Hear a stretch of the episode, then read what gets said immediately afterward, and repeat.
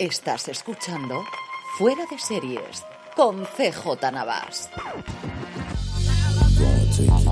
Bienvenidos a Streaming, el programa diario de Fuera de Series en el que el servidor CJ Navas tendrá las principales noticias, trailers, estrenos y muchas cosas más del mundo de la televisión. Edición del viernes 2 de febrero de 2024, de vuelta ya de Madrid, de haber asistido a la rueda de prensa de presentación de las principales novedades de Netflix para este 2024 y con mi gorra nueva, la que intento comprarme todas las veces que voy a Madrid en la tienda de las gorras. Sí, sí, así se llama la tienda en un ejercicio de marketing absolutamente maravilloso y es una de mis visitas obligadas a Madrid cada vez que acudo por allí. Arrancamos evidentemente por la parte de Netflix, la parte más de salseo la comentaré con Jorge y con Don Carlos en el fuera de series del fin de semana. Baste decir por ahora que el evento fue espectacular en cuanto a organización, en cuanto a la cantidad de gente que estábamos ahí, en cuanto a estrellas invitadas y en cuanto a puntualidad. Acabó a las 12 en punto de la mañana, pero además con una puntualidad absolutamente ya no británica, sino casi británico-alemana, espectacular. ¿Qué es lo que tuvimos allí? Pues un repaso de toda la producción que en la gran mayoría de los casos conocíamos para este 2024, dos noticias en cuanto a renovaciones que son la luz verde a terceras temporadas, tanto para Machos Alfa como para Soy Georgina, este docu-reality que le funciona tremendamente bien al gigante rojo, y en cuanto a novedades tuvimos tres, las dos primeras de ellas de la mano de Javier Calvo y Javier Ambrosi. Los Javis presentaron la primera imagen del reparto de Superstar, la nueva serie creada por Nacho Vigalondo que girará alrededor de los comienzos artísticos de la cantante Yurena o Tamara y de todo ese ecosistema que se montó alrededor de Crónicas Marcianas en España, un reparto que encabezará Ingrid García Johnson interpretando a la artista anteriormente conocida como Tamara, actualmente Yurena, Natalia de Morina como Loli Álvarez, Secund de la Rosa como Leonardo Dantes, Pepón Nieto como Tony Genil, Carlos Areces como Paco Porras, Julián Villagrán como Arlequín y Rocío Ibáñez como Margarita Dedos, la madre de Tamara. Sobre la serie, Javier Ambrosi decía que el proyecto representa la televisión como arma de doble filo, el triunfo de los antihéroes, y Calvo que nos apetecía hacer algo salvaje, loco, porque fue una época de cambio en España. No había reglas, se podía hacer de todo en televisión. La imagen es absolutamente delirante y por supuesto es la imagen que tenemos hoy para el podcast tanto en audio como en YouTube. Lo que sí fue una novedad fue la presentación junto a Mariano Barroso, el nuevo jefe de contenidos de Netflix, del remake, revival o adaptación de Mi querida señorita, la película de 1972 de Jaime de Armiñán que firmó el guion junto a José Luis Borao y que protagonizó José Luis López Vázquez. Una película, por cierto, que estuvo nominada al Oscar como mejor película extranjera en 1973. Los Javis dijeron sobre ella que los tiempos han cambiado y creemos que es un buen momento para revisitar esta historia. Una historia de identidad de género y de amor maravillosa y mainstream. El reto creativo es hasta dónde se puede actualizar sin perder la esencia. Y la última novedad fue una absoluta sorpresa, es un nuevo docu-reality protagonizado por Tita Cervera por la baronesa Thyssen, que sí, también estuvo allí en el evento, llegó como con seis o siete personas de cortejo, fue una de estas entradas que yo he visto hacer a tres o cuatro personas solamente en una sala anteriormente. Y será una serie documental, por supuesto, en la que se narrará de primera mano su historia y su presente y promete desvelar muchas cuestiones que el público lleva años preguntándose. Sobre el proyecto, Tita Cervera explicó que es el momento de contar mi vida desde el principio. Estoy muy contenta e ilusionada de que Netflix haya pensado en mí. El resto del evento fue un repaso de la cantidad ingente de proyectos que hay para este 2024 en el Gigante Rojo, con la presencia de algunos de sus responsables y de algunos de sus intérpretes, un evento que se organizó a nivel internacional por parte de Netflix y de las novedades y fechas de estreno que se revelaron en el resto del mundo, os daré cumplida cuenta el próximo lunes porque llegué a las mil a Alicante y no me ha dado tiempo a analizar y a ver exactamente qué es lo que se contó en Hollywood. De la que sí os voy a hablar es de quizá el gran proyecto internacional que se anunció en el día de ayer por parte de Netflix, que es una nueva serie llamada Death by Lightning, algo así como Muerte por un rayo, que estará protagonizada ni más ni menos que por Michael Shannon y Matthew McFadden. La serie contará el ascenso del presidente estadounidense James Garfield y su posterior asesinato por Charles Gaiteau. Está creada por Mike Matosky. Matt Ross va a dirigir todos los episodios y los dos nombres más importantes en la producción son David Benioff y David Weiss, los creadores de Juego de Tronos, que dentro de nada estrenarán su adaptación de El problema de los tres cuerpos y que siguen haciendo producciones para Netflix después de haber firmado hace un poquito de tiempo su contrato en exclusividad. Curioso, por cierto, el anuncio de esta serie del asesinato de un presidente americano, del vigésimo presidente de los Estados Unidos, cuando dentro de nada Apple TV Plus va a estrenar Manhunt sobre el asesinato y sobre todo sobre la investigación y la captura de los asesinos posteriormente de Abraham Lincoln. Por su parte, Movistar Plus ha anunciado que ya ha comenzado el rodaje de Soy Nevenka, la película de Iciar Boyain, que ya os comenté cuando hicieron la presentación de todas sus nuevas películas originales, que era la que más avanzada estaba en preproducción, y ha aprovechado para anunciar quiénes van a ser sus protagonistas. Mireia Oriol como Nevenka y Urco Olazábal, reciente premio Goya al mejor actor de reparto por Maisabel, encabezarán un reparto donde les acompañarán Ricardo Gómez, Carlos Serrano, Lucía Veiga, Luis Moreno, Javier Gallego, Mercedes del Castillo o Font García. Y algo absolutamente insólito en Movistar Plus, tenemos fecha de estreno. Sí, sí, como os lo digo, tenemos ya fecha de estreno. El 27 de septiembre llegará a las salas de cine y posteriormente pasará la plataforma de Telefónica, yo entiendo que para Navidades, lo que no sé es en qué festival se va a estrenar. En cuanto a fichajes, otra incorporación más a Fight Night. Salimos a uno o dos fichajes por semana de esta serie de Peacock sobre ese robo en Atlanta que se produjo después de la pelea de vuelta de Muhammad Ali al ring. Y este es un fichajazo. De hecho, no entiendo cómo esta mujer todavía no estaba en el elenco. Sí, sí, Taraji P. Henson, Taraji para los amigos y Taraji para el universo, estará también en la serie de Kevin Hart interpretando a su amante.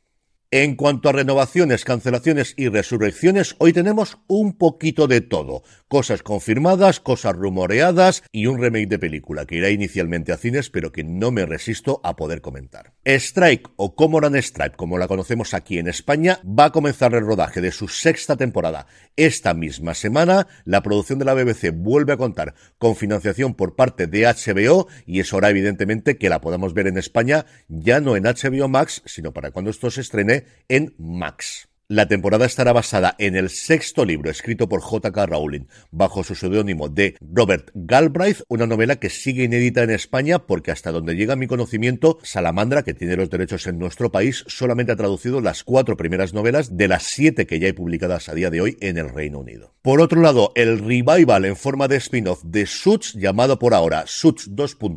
LA Los Ángeles parece que va adelante porque de hecho su piloto ya tiene directora que será Victoria Mahoney. Según Deadline, el piloto se rodaría en marzo en Vancouver para estar listo para los afronts de mayo y Mahoney es una directora con muchísima experiencia en el mundo de la televisión, ha trabajado en Anatomía de Grey, trabajó en Lovecraft Country, ha trabajado recientemente en The Morning Show y en películas ha dirigido la segunda parte de The Old Guard para Netflix. Hablando precisamente de Netflix, la plataforma ha cancelado Obliterated, o como se conoció aquí en España, Hechos Polvo, después de su primera y ahora ya única temporada. Y por último, Warner Bros. estaría preparando un remake del ataque de la mujer de 50 pies, la película de ciencia ficción con toques de terror de culto protagonizada por Alison Hayes, que estaría dirigida por Tim Burton y cuyo guion correría a cargo de Glenn Finn. Sí, sí, la Glenn Finn de Heridas Abiertas y de Gone Girl. Esto puede ser una absoluta fantasía de película.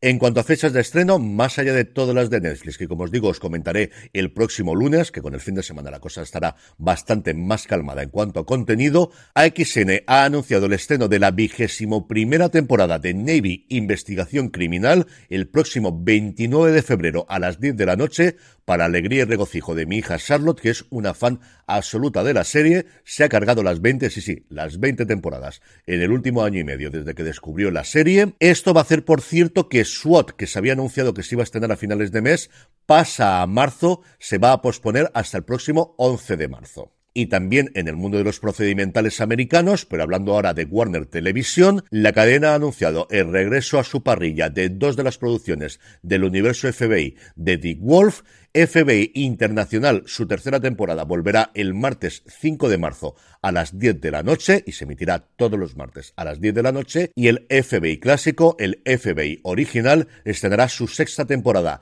el jueves 7 de marzo a las 10 de la noche y a partir de ahí un nuevo episodio todos los jueves a las 10 de la noche. Y terminamos, como suele ser habitual, con tres noticias rápidas de industria. La primera de ellas, una que vamos a ver el recorrido que tiene. Rick Ellis, en su newsletter absolutamente imprescindible Too Much Television, comentaba el rumor de que Netflix estaría detrás de hacerse con los derechos exclusivos, al menos a nivel de streaming, para emitir una nueva liga internacional de tenis que surgiría de la fusión de la ATP y la Agüita que incluiría los cuatro Grand Slam y luego que haría que los torneos a lo largo del año tuviesen competición tanto masculina como femenina, algo que a día de hoy no suele ocurrir. Ocurre en el Open de Madrid, en los cuatro Grand Slam y en muy poquitos otros torneos que yo recuerdo ahora mismo de cabeza. La noticia realmente son dos. Por un lado, esta unificación de los dos cuerpos que tradicionalmente ha gestionado los tours masculino y femenino por separado, y luego que Netflix estaría dispuesto a comprar esos derechos, que tiene todo el sentido del mundo, como creo que voy a analizar en mi artículo de este domingo porque me apetece hablar bastante de deporte y de eventos en general en streaming y en concreto en Netflix y con esto ya tengo la excusa perfecta. En esta misma línea, YouTube Televisión, por ahora solo en Estados Unidos, sigue mejorando la tecnología para ver deporte en directo y de cara al March Madness, de cara a las finales universitarias de baloncesto, ha añadido la opción de poder seleccionar hasta cuatro partidos simultáneos para ver los que tú quieras, algo con lo que ya habían experimentado recientemente en la NFL con ese Sunday Ticket con el que se hicieron los derechos este pasado año. YouTube es la gran tapada del contenido en streaming y especialmente de los eventos en directo en streaming. Les falta hacerse con más derechos y sobre todo les falta su expansión internacional, pero ojito con lo que puede hacer YouTube en este 2024 con lo revuelta que están las aguas en el mundo del streaming. Y por último, el canal Fox pasará a ser Star Channel a partir del 11 de marzo. El canal seguirá manteniendo la emisión de éxitos como Los Simpson, 911, NCIS Hawaii o FBI Most Wanted, que le ha hecho ser sistemáticamente todos los años y todos los meses el canal de pago más visto en España. Esto precisamente es una de las cosas que me parece curiosísima, porque es un canal que funciona tremendamente bien en España, que tiene un nombre muy claro, y con esto de los rebranding siempre pierde esa gente por el camino, pero luego este nombre yo creo que lo que nos confirma es que en España no vamos a ver Hulu, que los contenidos adultos van a seguir utilizando en nuestro país, y también entiendo que en Latinoamérica el nombre Star en vez del Hulu que se utiliza en Estados Unidos. Pasando ya al apartado de vídeos y trailers, hoy monográfico de Netflix, lo primero, lo que tenéis que ver sí o sí, es su vídeo de tres minutos llamado Muy pronto en Netflix 2024, que es exactamente eso, concentrado en tres minutos. Lo que nos va a llegar en este 2024, incluido un primer vistazo a la segunda temporada de El juego del calamar. De lo que tenemos un poquito más, pero tampoco mucho, no os vayáis a pensar, es de la tercera temporada de los Bridgerton. 47 segundos en concreto dura el vídeo. Y por último, algo más cercano y con un poquito más de duración, los clips, lo que se viene en febrero en la plataforma del Gigante Rojo. Como siempre, todos los vídeos que aquí os comento, si os suscribís a nuestra newsletter, newsletter.fueradeseries.com, los tendréis a golpe de un clic o a golpe de un dedo si estáis escuchándome en vuestro móvil y los podréis ver todos inmediatamente. Y vamos ya con los estrenos, no del día, sino del fin de semana, pero antes una pequeña pausa. Estamos ya de vuelta. HBO Max nos ofrece hoy la segunda temporada de Ángel de la Muerte. Netflix, por su parte, nueva producción oriental alguien como Chu, una serie taiwanesa que sigue a Chu Ai, una videobloguera en sus ratos libres. En su canal habla de sexo sin tapujos, pero en la vida real ese tema resulta mucho más complicado. También en Netflix tenemos el estreno de la película animada para toda la familia Orión y la Oscuridad, una película de la que podéis oír ya hablar a Juan Francisco Bellón en el premier de esta semana, una película de DreamWorks que recuerda muchísimo las producciones de Pixar, que a él le ha gustado muchísimo y yo espero ver con mis hijas este fin de semana. Y por último, el gran estreno del día y para mí el gran estreno de la semana, Mr. and Mrs. Smith, nos llega completa la serie de Donald Glover. De esta podéis oírme hablar un montón porque tenemos no solo el comentario en Premier, sino también un Razones para ver de 30 minutos. Sobre la misma, a mí me ha encantado. Prime Video ha decidido estrenarla completa. Yo creo que es un planazo ver sus ocho episodios este fin de semana. Si lo hacéis así, ya me diréis qué os parece. El sábado Disney Plus estrena la segunda temporada de Munger y Dinosaurio Diabólico y el domingo HBO Max nos trae Found. Gavin Mosley y su equipo de gestión de crisis se encargan de que siempre haya alguien pendiente de los desaparecidos olvidados. Y hoy es viernes y como todos los viernes repasamos el top 10 de beta series, la comunidad creada por y para los fans de las series de televisión. Con beta series sabéis que podéis estar al día de los últimos estrenos, con su calendario de alertas personalizadas, seguir y marcar todas vuestras series y también películas y también documentales favoritos en su aplicación. Regístrate ya en betaseries.com y disfruta de las ventajas de formar parte de la comunidad en la página web y en la app. Un top 10 en el que solo tenemos una novedad, por otro lado, totalmente previsible. En el puesto número 10 se encuentra Los Hermanos San, en el 9 Historial Delictivo o Criminal Record, en el 8 seguimos en Apple TV Plus Slow Horses y en el 7, más de la Compañía de la Manzana, Monarch, el legado de los monstruos. Regresa al puesto número 6, Asesinato en el fin del mundo, y en el 5, más de Apple TV Plus, Los Amos del Aire, y es que a los usuarios de beta series les suele gustar mucho, pero que mucho, las series de Apple TV Plus. En el puesto número 4 se mantiene Echo, en el 3 hace lo propio Berlín, baja al segundo puesto Richard, porque encabeza esta semana el top 10 de beta series Percy Jackson y los dioses del Olimpo. Y vamos ya con la buena noticia del día, y es que este fin de semana regresa el Seis Naciones de Rugby. Después de un mundial que pudimos vivir intensamente en Movistar Plus y tras la primera fase de la Champions Club, llegan seis naciones del rugby. Para mí, desde luego, el torneo de rugby que hay que ver sí o sí, y el mundial está muy bien, pero el seis naciones, pues tiene la tradición que tiene el seis naciones. Eduardo Tellez, Manolo Moriche y Diego Zarzosa volverán a comandar las retransmisiones en Movistar Plus del torneo, un Movistar Plus que seguirá con su apuesta por el deporte femenino y volverá a ofrecer partidos del seis naciones de mujeres. Volveremos a ver a Owen Farrell, a Jonathan Sexton, a Josh Adam, a Stuart Hogg, a Romain Tamac o a Sergio Parisi comandar sus respectivas selecciones. Si os queréis preparar, por cierto, para el Seis Naciones, ved el documental de Netflix que yo creo que hace muy, pero que muy bien su papel. Y hoy la despedida del día nos la proporciona mi queridísimo amigo Pascual. Aquí la tenéis. Hay una verdad universal que todos debemos afrontar, queramos o no. Al final, todo se acaba. Por mucho que deseara que llegase este día, nunca me han gustado los finales.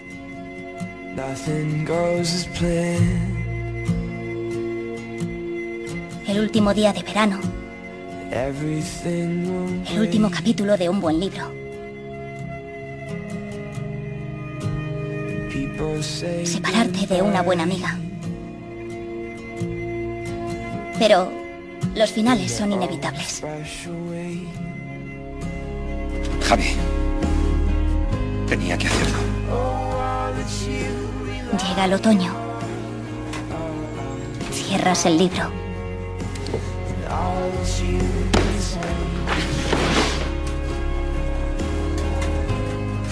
Dices adiós.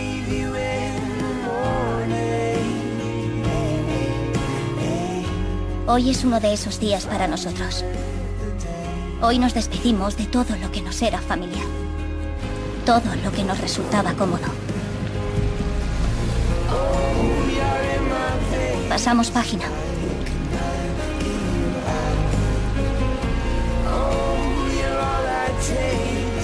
Pero solo porque nos vamos. Y eso duele. Hay personas que son una parte tan importante de nosotros que estarán ahí pase lo que pase. Ellos son nuestra tierra firme, nuestra estrella polar y esa voz de nuestro corazón que siempre nos acompañará. Siempre. Mi agradecimiento a Liri, mi agradecimiento a Pascual Cerdán por mandarme el vídeo para la despedida. Recordad que me podéis mandar estos vídeos para la despedida a través de redes sociales, arroba fuera de series, o en los comentarios en Spotify, en iVoox o en el canal de YouTube. Mi agradecimiento a Castle por descubrirnos a Stana Katic y por quitarle ya para siempre el San Benito de Café a Nathan Fillion. Mi agradecimiento a ti por escucharme. Con esto despedimos streaming por esta semana, pero tendremos como siempre este domingo el fuera de series con Jorge y con Don Carlos. Hasta el próximo lunes. Me despido. Gracias como siempre por escucharme y recordad, tened muchísimo cuidado y fuera.